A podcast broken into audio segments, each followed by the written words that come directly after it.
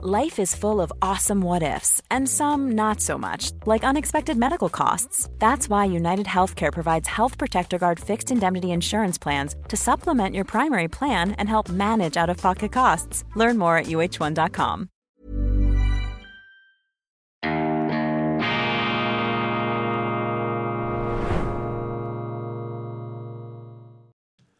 Grüezi miteinander, ganz herzlich willkommen und einen wunderschönen guten Tag, meine sehr verehrten Damen und Herren, liebe Freunde aus nah und fern. Ich darf Sie begrüßen zu dieser Sonderausgabe von Weltwoche Daily, die andere Sicht, unabhängig, kritisch, gut gelaunt am Freitag, dem 1. März 2024. Ich möchte noch einmal zurückkommen auf diese Ansprache zur Lage der Nation des russischen Präsidenten Wladimir Putin. Diese Rede hat er am Donnerstag gehalten vor den beiden Parlamentskammern und die wird natürlich bei uns sehr einseitig, klirrend und wie ich meine auch irreführend bewertet. Ich habe da auch nicht die Wahrheit gepachtet, aber ich versuche mal dem Ganzen aus meiner subjektiven Sicht gerecht zu werden und ich komme einfach zu ganz anderen Schlussfolgerungen als die meisten meiner Kollegen in den anderen Medien.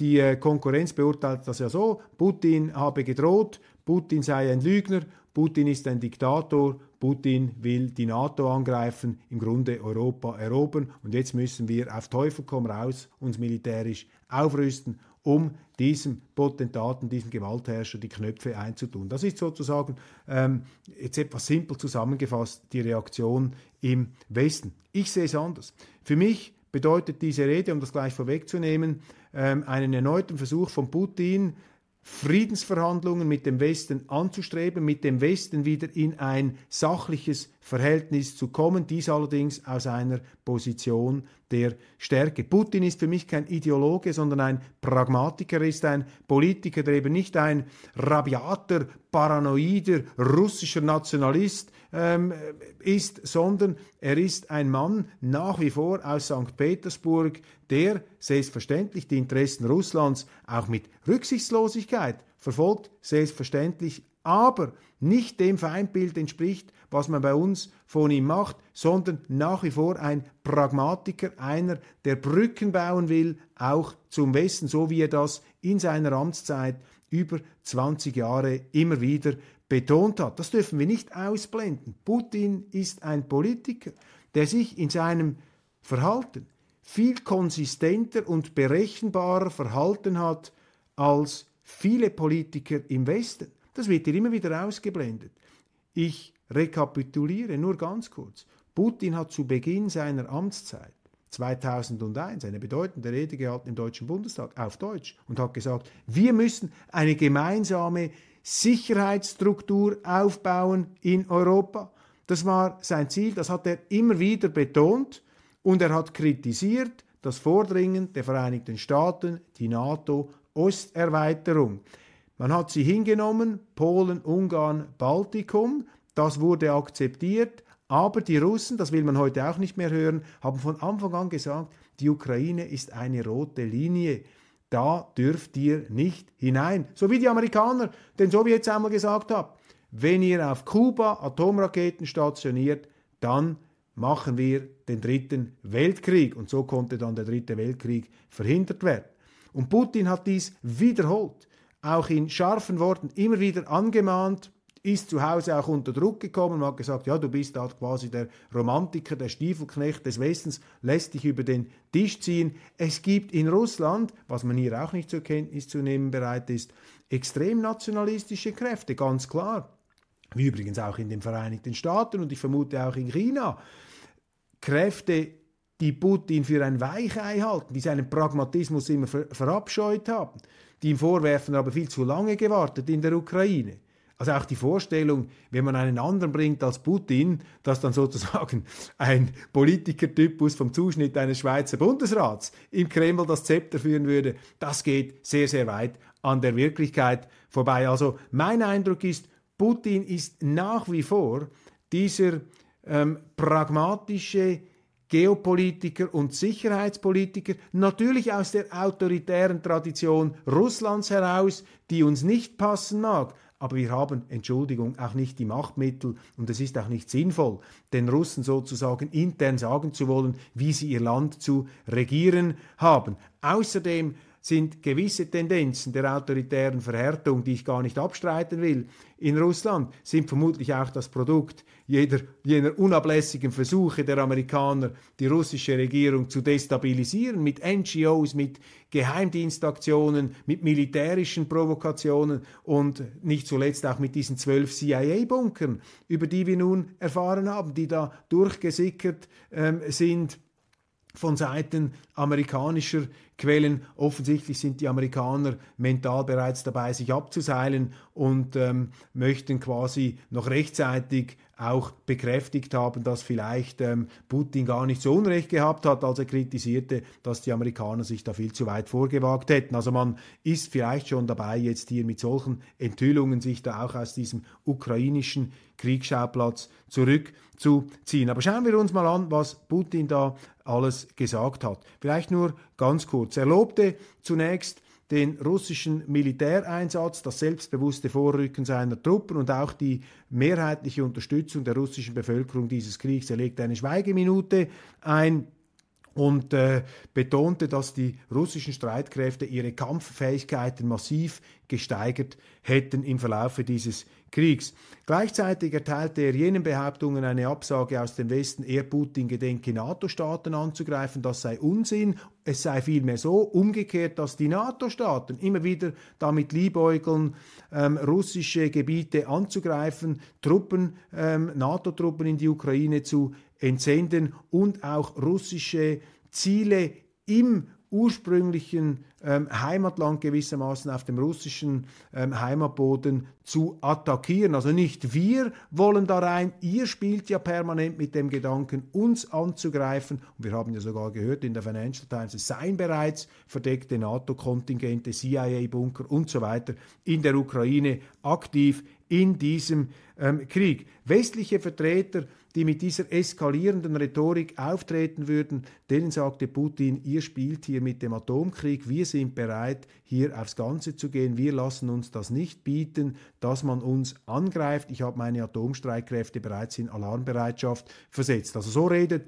aus meiner Sicht ein Mann, der nicht pokert, der da nicht wie ein Macron und andere, die sich völlig uneins sind, der Macron sagt NATO-Truppen, Stoltenberg von der NATO widerspricht ihm, andere Regierungen sagen mal das und mal jenes. Also der Westen wirkt hier wie ein Hühnerhaufen, der über seiner Gewichtsklasse spielt. Ich meine NATO-Truppen, wer hat denn überhaupt eine Armee, um diesen russischen Streitkräften Parole zu bieten? Dagegen wirkt Putin von einer Entschlossenheit, eben nicht bluffend, sondern wie jemand, der hier bereit ist, seine Ziele zu erreichen. Was seine Ziele sind, darüber werden wir dann im Anschluss vielleicht noch ein paar Worte verlieren. Alle bisherigen Versuche, Russland zu erobern, seien gescheitert und er warf dem äh, Westen auch vor, den Ukraine-Krieg angezettelt zu haben durch seine Einmischungen und Aufheizungen, da dieses Staatsstreichs 2014. Die Ukraine sei da sozusagen als Instrument benutzt, missbraucht worden, um Russland zu schwächen. Aber das hat er übrigens im Interview mit Tucker Carlson gesagt. Er glaube nicht daran, dass diese beiden Völker auseinanderzureißen seien. Die russische Seele werde nicht getrennt. So hat er sich bei Tucker Carlson ausgedrückt. also, Russland konnte noch nie erobert werden und heute sei Russland stärker und könne sich auch mit Atomwaffen verteidigen. Und Leute, die trotzdem ähm, mit dem Gedanken spielen, Russland anzugreifen, die hätten bereits vergessen, was Krieg ist. Diese Aussagen sind natürlich alle zu sehen vor dem Hintergrund jener Ansagen äh, des französischen Staatsoberhaupts Emmanuel Macron, der ja mit dem äh, Szenario geliebäugelt hatte, NATO-Truppen zu entsenden, worauf ihm dann eben allerdings andere Staaten und auch der NATO-Generalsekretär widersprochen ähm, hätten. Der Kreml-Sprecher Dimitri Peskov ähm, strich heraus, wenn man mit NATO-Truppen Russland angreift oder in der Ukraine die Konfrontation suche, dann würde das nicht die Möglichkeit, sondern die Unvermeidlichkeit, die Unvermeidlichkeit einer militärischen Konfrontation zwischen der NATO und Russland heraufbeschwören. Und nun eben ganz interessant, das wird bei uns als Lüge abgetischt, einfach als Lüge. Man nimmt sich da gar nicht die Mühe, das äh, zu begründen. Ist einfach eine Lüge. Was Putin sagt, ist eine Lüge. Was wir sagen, ist die Wahrheit. Da sehen Sie auch schon die ganze Verblendung, die propagandistische Vereinseitigung. Putin bot der USA erneut Verhandlungen an, um über die globale Sicherheit eine Vereinbarung zu finden. Also bemerkenswert aus meiner Sicht, dass der Mann, der sich militärisch jetzt auf dem Vormarsch befindet, der im Grunde sagen könnte, du, die Ukraine, die wird nicht. Here's a cool fact: A crocodile can't stick out its tongue. Another cool fact: You can get short-term health insurance for a month or just under a year in some states. United Healthcare short term insurance plans are designed for people who are between jobs, coming off their parents' plan, or turning a side hustle into a full time gig. Underwritten by Golden Rule Insurance Company, they offer flexible, budget friendly coverage with access to a nationwide network of doctors and hospitals. Get more cool facts about United Healthcare short term plans at uh1.com. Hey, it's Ryan Reynolds, and I'm here with Keith, co star of my upcoming film, If, only in theaters, May 17th. Do you want to tell people the big news? All right, I'll do it. Sign up now and you'll get unlimited for $15 a month in six months of Paramount Plus Essential Plan on us. Mintmobile.com slash switch. Upfront payment of $45 equivalent to $15 per month. Unlimited over 40 gigabytes per month. Face lower speeds. Videos at 480p. Active Mint customers by 531.24 get six months of Paramount Plus Essential Plan. Auto renews after six months. Offer ends May 31st, 2024. Separate Paramount Plus registration required. Terms and conditions apply if rated PG. Nicht mehr lange halten können. Und der ähm, Westen ist auch schon äh, in seiner Entschlossenheit gespalten, die Ukraine zu unterstützen. Ich marschiere jetzt einfach durch und diktiere dann meine Bedingungen. Ich finde das sehr bemerkenswert, dass Putin dermaßen auffällig hier seine Verhandlungsbereitschaft darlegt. Ich habe keinen Grund, ihm das nicht zu glauben. Vielleicht bin ich naiv, kann ja sein, aber wenn ich ein anderes Szenario verfolge, wenn ich sage, okay, das sind alles Lügen, er will gar nicht verhandeln, er will uns angreifen, er will die Welt erobern, ja, dann muss ich ja irgendwo Belege haben für diese Theorie. Und wenn der einzige Beleg darin besteht, dass man sagt, ja, er ist ja in die Ukraine eingefallen, dann ist das ein schwacher Beleg, weil er auf einer aus meiner Sicht falschen Analyse des Ukraine-Kriegs beruht. Wir haben das hier schon oft besprochen. Ähm, für mich kommt Russland aus der strategischen Defensive heraus. Die Russen aus ihrer Sicht sehen sich gezwungen, die vom Westen gebrochenen Sicherheitsversprechen, sie sehen sich gezwungen, die vom Westen ähm, lancierte ähm, Dynamik ähm, in die Ukraine hinein zu stoppen. Die Russen wollen keine NATO-Stützpunkte und auch keine potenziellen Atomraketenbasen ähm, amerikanischen Zuschnitts in der Ukraine, weil das würde aus Sicht Russlands das ganze atomare Gleichgewicht zum Kippen bringen, wenn sie unmittelbar von ihrer Hauptstadt entfernt eine Überschallrakete, eine amerikanische haben, dann können sie ja gar nicht mehr das Gleichgewicht des Schreckens aufrechterhalten. Und bevor man das einfach wegwischt, bevor, beziehungsweise sich gar nicht darauf einlässt, ähm, sollte man das tun, weil sonst kommt man doch zwangsläufig zu falschen Schlussfolgerungen. Und das Gerede, dass Putin ein neuer Hitler sei und die Welt erobern wolle, das ist für mich zunächst einmal Propaganda. Ich sehe nicht, wie man das belegen will. Man kann das auch nicht belegen mit bestimmten innenpolitischen Vorgängen, die uns nicht passen in Russland. Wir haben darüber gesprochen, auch die Vereinigten Staaten haben ihre politischen Häftlinge. Was mit Julian Assange passiert, ist eine Schande für den Westen. Da müssen wir uns nicht aufs hohe Podest stellen. Also, ich beobachte, dass bei uns sowohl in der Politik wie in den Medien nicht eine Bereitschaft da ist, sich tatsächlich mit den Worten Putins auseinanderzusetzen. Stattdessen äh, verbeißt man sich da in diese Phantasmagorien, in diese Feindbilder. Ich schließe mit einem äh, vielleicht etwas provokativen Fazit, aber ich äh, gebe Ihnen hier einfach ehrlich über meinen Eindruck Rechenschaft. Vielleicht liege ich falsch, vielleicht bin ich da zu wohlwollend, mag sein, im Zweifel für den Angeklagten. Ich habe diesen Reflex, äh, ich äh, schicke das voraus. Ja, ich neige dazu, dort, wo alle negativ sind, eher das Positive herausarbeiten zu wollen. Das hat natürlich auch seine Tücken. Vielleicht ist man dann manchmal zu positiv oder lässt sich da etwas zu sehr ähm, fremd beeinflussen von der Negativpropaganda. Aber ähm, ich bin bis jetzt doch ähm, eigentlich selten total falsch gelegen mit dieser Gegensteuerdynamik da, mit diesem Widerspruch. Für mich ist Putin kein verrückter Diktator, der den Westen, der die Welt erobern möchte. Für mich ist Putin nach wie vor ein pragmatischer, ja, autoritärer Herrscher in der russischen Tradition, allerdings im russischen Kontext der vermutlich demokratisch am stärksten legitimierte.